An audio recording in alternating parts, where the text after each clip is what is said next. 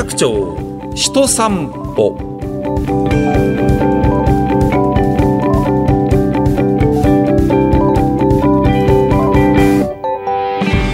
どうもラジオパーソナリティの上柳正彦です。ポッドキャストでお送りしている有楽町人散歩です。このプログラム東京有楽町で働く方生活する方をゲストにお迎えいたしまして有楽町について語るとともにこの街で生きる方々が思う豊かさについて伺っております。今回はですね、えー有楽町駅からもすぐですし日本放送からもすぐで私もかつてはまあちょいちょいお邪魔していた場所そうあのスバル座という映画館の跡地なんですね。ええあのスバル座っていうのは2019年の10月20日、まあ、去年の秋に53年の歴史に幕を閉じた、まあ、歴史あるね、有楽町スバル座という映画館で、まあ、もともとはすごいですね。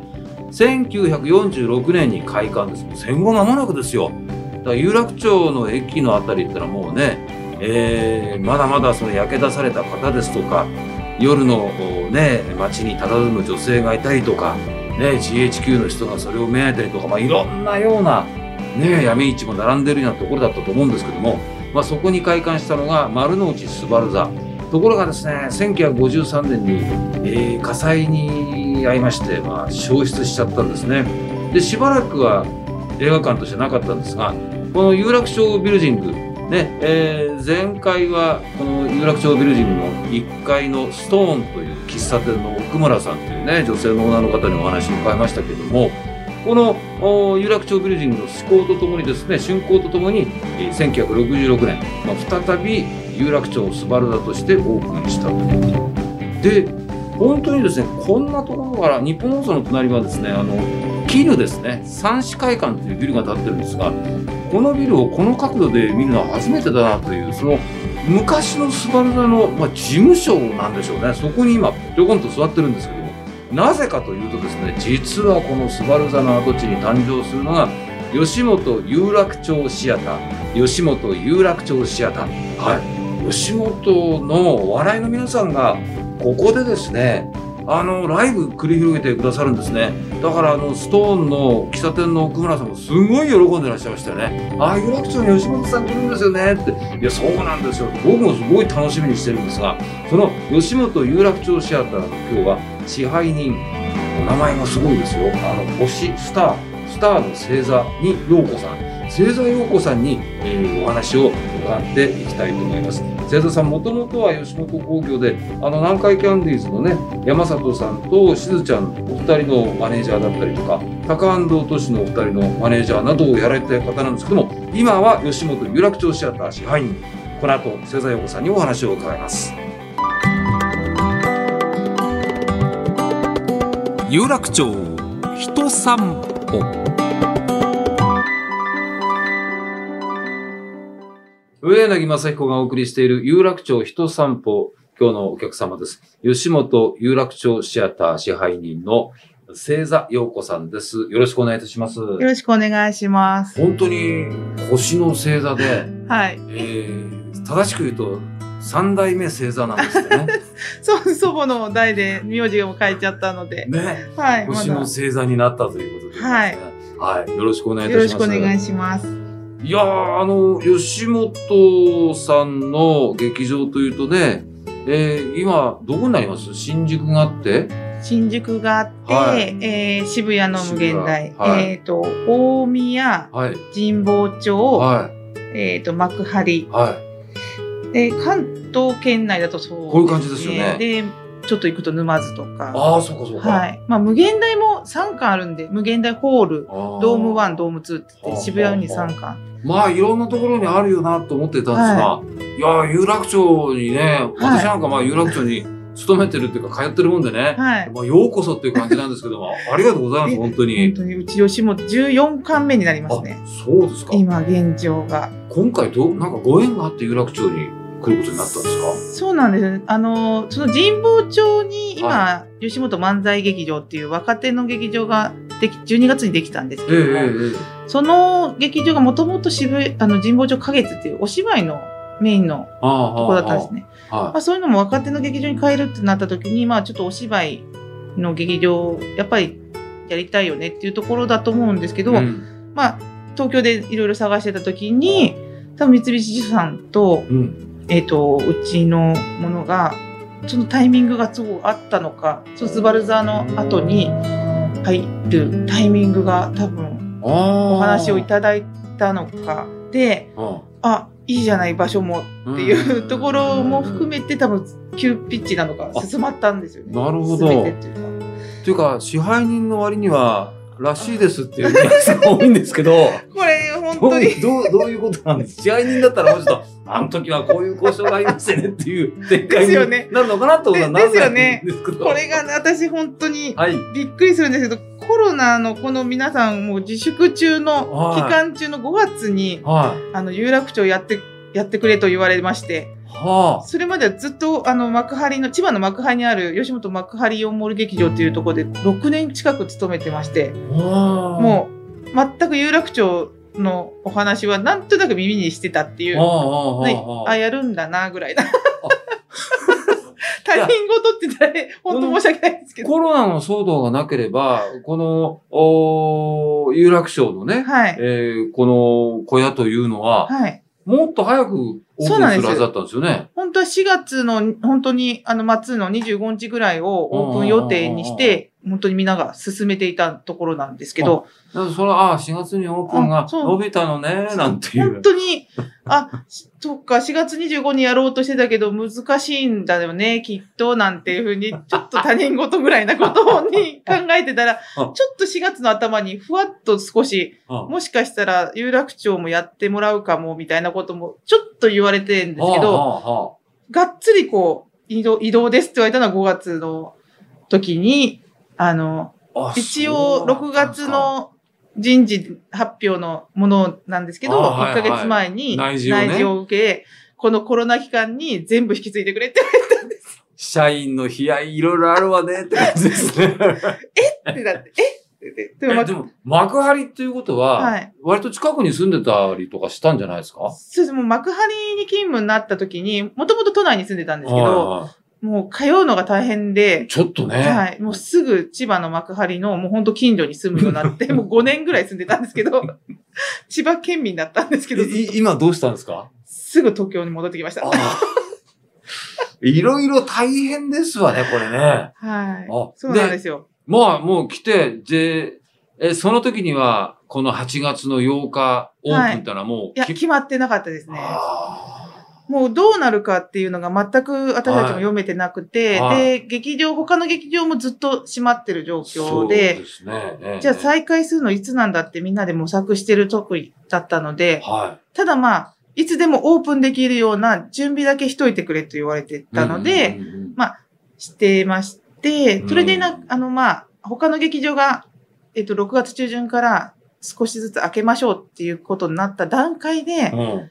じゃあ有楽町は、とりあえず8月目標で、うんちょっと頑張ってみようかっていう話に三菱地所さんとうちでうん話をして、今回こけら落としの、はい。はい、二人を、こけら落としがすごいですよね。はい、もう本当に、もうスケジュールを、まずそこのお二人、木村祐一、千原ジュニアの二人のス村ケジュール。雄一さんと千原ジュニアさんのトークが、はい、この有楽町の吉本有楽町シアターで見ることができるんですが、はい。何せこういうご時世ですから、そうなんです50%客席半分しか入れちゃいけないとかなってんじゃないですか。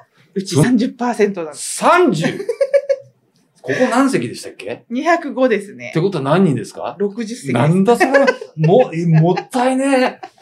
すごいです。はい争奪戦ですね。そうですね。はあ。ちょっとそう、そう。まあ、あの劇場さんも8月、7月、8月ぐらいにオープン、あの、再開し始めてると思うんですけど、はそちらの場合だと一席夜景の腰型で50%ぐらいで多分い。はやられてい。大るんですけど。体映画館とかも今そうですそうですよね。一つ大きいはい。一つ大きなんですけど、うちはちょっとさらに、うんあのーもうこの時期もまだ増えてるっていうのもありまして、もう吉本としての基準としてうん30%前後っていうのを、もうあー8月末まではどの、もう全国各地のどの劇場もちょっとそっちにシフト替えをしている状況ですね。30ってことはどれぐらい開けんですか、間。えっどうとな、ってるんですか椅子の並び。椅子の並び。び的には、はいえっと、列で言うと、二席空けで、あの、行くんですけども、うちの劇場が本当に映画館、元映画館で、せ背もたれが結構高めにありまして、ね。ゆったり座れるはい、ゆったり座れるのと、席と席が、普通の劇場に比べたらめちゃめちゃ広いんですね。うん。足がゆったりというか。そうですね。っていうのもああるので、はい。基準として、あの、一列空けてっていうのはまずなくて、あまあ、二席空けで、斜めにうんこう、うん。ちょっと配列してる感じあで、ー。60席をやってるんですよ。ただまあ、あの、ちょっと舞台上に、はいはい一時期はアクリル板を引いてやってたりもやってましたね。はい、してたんですミルク。ボーイのお二人なんかもね、おかんが言うにはって言うには離れすぎてて大変そうだなと思いましたよ。はい。なんかいまいちね、あの、声が聞き取りづらいらしいですよ。あれね、一枚入ると、僕もね、インタビューでやったことあるんですけど、はい。もう遠い向こうの方にいる感じなんですよ。やりにくくてしょうがないんですよ、あれ。なんかそれもちょっといろんなこともあって、ああ一応舞台上に関しては、通常のもあ、なるほど、なう、るほどことに。も、いわゆる漫才でしたら三八マイクも一本で、マイク一本で。はい、あの、両方。方、ま、はい、パネルもなくて立つ。うちの場合はトークなんですけど、そのトークの間にパネルを立てすることはなく、は舞台上は普通に戻すために、はい前の2席をお客様い。に迷惑かけないように2席一切入れないっていう、なるほどね3列目からのスタートになってるんですよ。ああ、ああ、ああ。まあ、やっぱりどうしても喋るし、はいお。客様も映画と違ってバーッと笑いますから、はい。まあちょっと飛沫ってことを考えるそう、とね、そうなんですよね。30%っていうのはやっぱり、まあ、ありなのかもしれないですね。はい、そうですね。どうなんですか？ここ本当に、さっき見させていただいたんですけども、椅子なんかは、はい。本当にそのまま、はい、もう、本スバル当に。座のまんまの椅子だったんですけども、ゆったりとしてね、はい座って見る感じ。はい。ちょっとお笑いのライブ見るところとしては、なんかお落ち着いた感じのあるところになってますよね。もう私からしたらもう一番初めにこの椅子最高だなと思って、もうどこの劇場よりも一番いい椅子だっていうふうにもう思ってたんですけど、この間ちょっと芸人とかが見見に来てくれてるんですはいけど、はいはい。なんつってました？なんか、これ、ちょっと笑いが吸収する椅子だなって言われて、え、どういうことですかっていう。あえ、ど、どういうことですかって、これがもう、あ普通だったら、まあ、落語とか、寄席公演のところの、あのー劇場って、だいたい背もたれがほぼないと。そうですね。背もたれあっても腰までだと。前のめりになまあ、って。ちょっと前のめりでこう夢中になって見るね。っていうイメージがあるうんところに、もうゆったり背もたれ頭までつけれる。あの、やっぱり、この、スバンザの時から、ここはゆったりできるなってはいいうイメージあります？ってなった時に、こう、やっぱちょっと笑いが、こう、ソファーに全部こう、あ あの、吸収されるというか、その、の、後ろにちょっと倒れちゃって倒るかられちゃう感じで、前のめりの笑いがバーンと来ない感じになるというね。ちょっと、はぁーみたいな、こう、ふーんみたいな、おお家でちょっとこう、くすくすって笑ってるような感じになっちゃうんじゃないかって、みんなが、それをなんか一番、広さ、あの、キャパ数、客席数、あと、ここの、あの、立地、駅からの近いって立地、うん。あの、雰囲気、うん。もう最高だって言ってくれるんですけど、椅子がなって言うんですよ。え？一番、一番だと思ってたことがあって思って、やっぱそれって、あーなるほどあのね。あの舞台に立ってる芸人ならではの感想なんだなと思いましたね。でも、これゆくゆくは、あの、吉本有楽町シアターのあの椅子のところで、俺らバーン笑い爆そうなんです発させたでというはい。伝説とかね。なんかそういうのになるといいっすよね。そう言ってました。うんでも、これで笑いを取らなきゃいけないよなっていうあーそうには最終的に言ってたので、はいって言っときました。あの椅子でもうバーン笑い来たっていうのをね、はやったか、やれるかどうかっていうのはね、はい。ちょっと楽しの基準になるかもしれないです。あと、まあ、スバル座のね、段階では、まあ私もこう40年ぐらいこう通ってますんで、はい。何回となく来てるんですが、はい。意外とあの、周りが、そのスクリーンの裏の方も歩けたりとか、はい。脇に広いスペースがあって、はいなんか、意外とゆったりとした中にここの映画館ってあるんですね。ねそう、そうですね。なんか、元々のスバル座さんが、実は私がちょっと見てない。そうああ、そうですよね。なんです。ちょっと。人事異動が最近でしたから本ね。当にちょっと有楽町という街に、もうなんかこう、ああの、有楽町人散歩っていうのは本当に、もう、あの、有楽町ならではの、あの、ね、人がっていうのは分かっているんですけども、ちょっと、本 当新参中の新参者で、あの、それね、すぐ分かったのが、はいあの、吉本有楽町シアターの中をね、見させていただいて、僕は前のね、はいスバル座知っていたりとかするので、はい。ああ、照明、照明とかが、はい。やっぱり映画館と違って、かなり組んであって、インターそうですね組んであって、。はい。いっぱいぶら下がってましたよね。はい。もう全部作らせてもらいまして。あれも、作業のとこ見てないんですよね。全く見てないです。人事異動できたらもう照明はできていたというね、バレバレじゃないですか。もう全部今の状況ができてる状況で、うんあの、あ、ここかって、もともとのスバル座さんを見たかったです、逆に。あ、ここからこうなったんだっていうのが、なるほどなるほあの、皆さんにちょっと伝えれないのがちょっと、どイメージ的にはね、でも本当に、あの、面影がすごく残っているというかよかはいまあ、吉本さんさすが、無駄なとこには金はかけへんといはいう感じがありますね。めっちゃ言われました。はい。あるものを使えと。あるものを使え。んでね、あのー映画ですから、やっぱり、こう、映写機とかどうしたのかなと思ったら、映写機をね、置いてあったあの2階の上の方の部屋は、はい。あの、あることはあるんですけど、映写機はもうなかったですね、さすがにね。ないんです。え、先はちょっと、そうなんです。映像とかはなんか、使えるんですか？映像はもうプロジェクターを入れてるんですけども、かまあ、もともとその、最初に言っていた、ちょっとお芝居をやりたいなっていうところもあったんで、はいはいただお芝居やるには、袖がちょっとやっぱ映画館って、あの、ほんのちょっと舞台挨拶するぐらいの階段しかなかったんで、そんなに広いスペース、そうなんです。大道具、小道具置いとくスペースはないですね。で、そのセットが置けないことを、うん。まあちょっ、とどうしようかっていうところで、プロジェクターを舞台上の頭の上に、置いてあの、反射で映す、ホリホリゾントに映すっていう状況になって、うん。その映像で背景ができるような仕組みは実際作ってるんですよね。あと、あれですね、えー舞台っていうのがほとんどね、ステージ的なものが映画館なんでなかったんですけど、はい。すごい広いステージになってましたね。あれ前にせり出したってことですかね？もう前に正座し、あの、もともと、その、いわゆる A、B、C っていうんう3席を、映画館あった席をもうそのまま全部抜いて。その分を前に全部出したんで、なんか不思議とうちの座席は D、A、B、C、D 列が1列目なんで、皆さん、あの、D 列か4列目かと思わずに、D は1列目ですね。なるほど、なるほど。はい。今で言うとちょっとソーシャルディスタンスで D、E なんで F が一番前ですね。A、B、C、D、E。そうですね。そういうことになりますね。はい。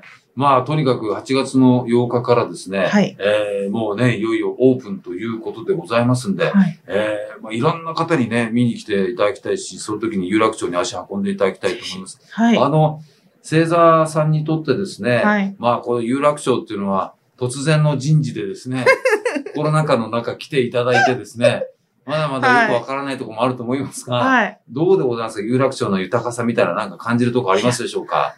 もう私、今までその5年近く千葉に住んでたんで、はい。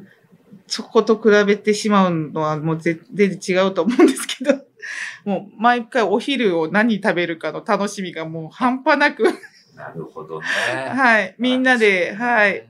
どこのランチがいいかっていうのも、ランチホルダーを作ってですね、あああの、調べて、ここがいいですよ、セダさんとみんな言っていただいて。食に関してはね。はい。もういろんなビルのテナント、写メ取っては、あの、ここにはこんな店があるぞって言って、もみんなで教え合っう、て。みんなで教え合ってって言っても2、3人しかいないんですけど、オフィス広い割には、吉本工業の方があまり、そんなに常駐してないってはい。いうね。たった2人からのスタート。二人からのスタート、本当に全てをこう立ち上げるとはい。いう感じでございます。はい。まあ、もともとはね、本当にあの、南海キャンディーズの山里さんとしずちゃんのね、はい。マネージャーさんやってらっしゃって、はい。その頃は、まあ今でこそね、本当にあの、お二人の関係は全然変わりましたけども、はいお二人の関係が大変な頃を ちょうどマネージメントやってたんですってそうね。そうなんです。もう、直接口聞かないみたいな感じのとこあったんじゃないですか、もあ、もうそうですね。直接もう口は聞いてなくて、間に私がいて、私が伝達するみたいな感じですう。ね。だから、柔らかく、お互いのやつを柔らかく伝えてました。なるほど。なる、勤めねえなうん。でもなんか、最近3人でご飯食べに行ったそうなんですよ。よ。その、まあちょっと何人かいたんですけど、そのうん3人でプライベートで、こう、うん。南海キャンディーズとお酒を交わす時が来たなんて、へちょっと夢みたい、夢みたいだなと思って、ちょっともう本当にちょっと3人で撮らせてくれって言って写真で撮りました。ー。記念に。これはやっぱりあの、支配人、吉本有楽町シアターの支配人、星座陽子さんとしては、南海キャンディーズのお二人のね、舞台ここで見たいですはね。もう山ちゃん言いましたから、私に。お出ますよと。おー本当だねってみんな聞きましたねって周りのみんなにも言っときましたんで、おー。きっと、きっといつか来てくれると思そうですす。よね。えー、それはきっと TBS ラジオの玉結びで話題になるんだろうな。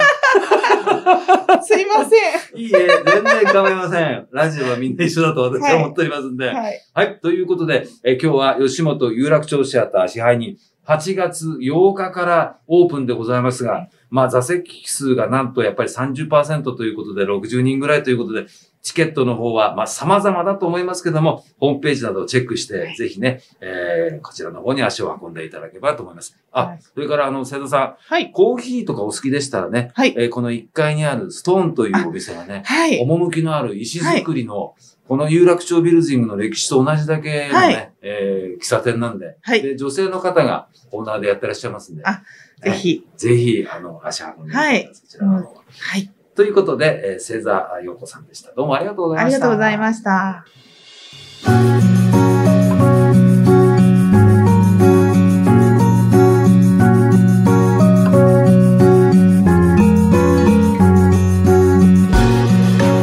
さて、今日お話を伺いましたね、吉本有楽町シアター支配人の千田陽子さんですけれども、まあ、あの、場所は有楽町駅前のね、もう日比谷口、ビッグカメラ側を出てもう3分ですね、有楽町ビルディングの一角にございます。道路挟んで向かいがローソンですね。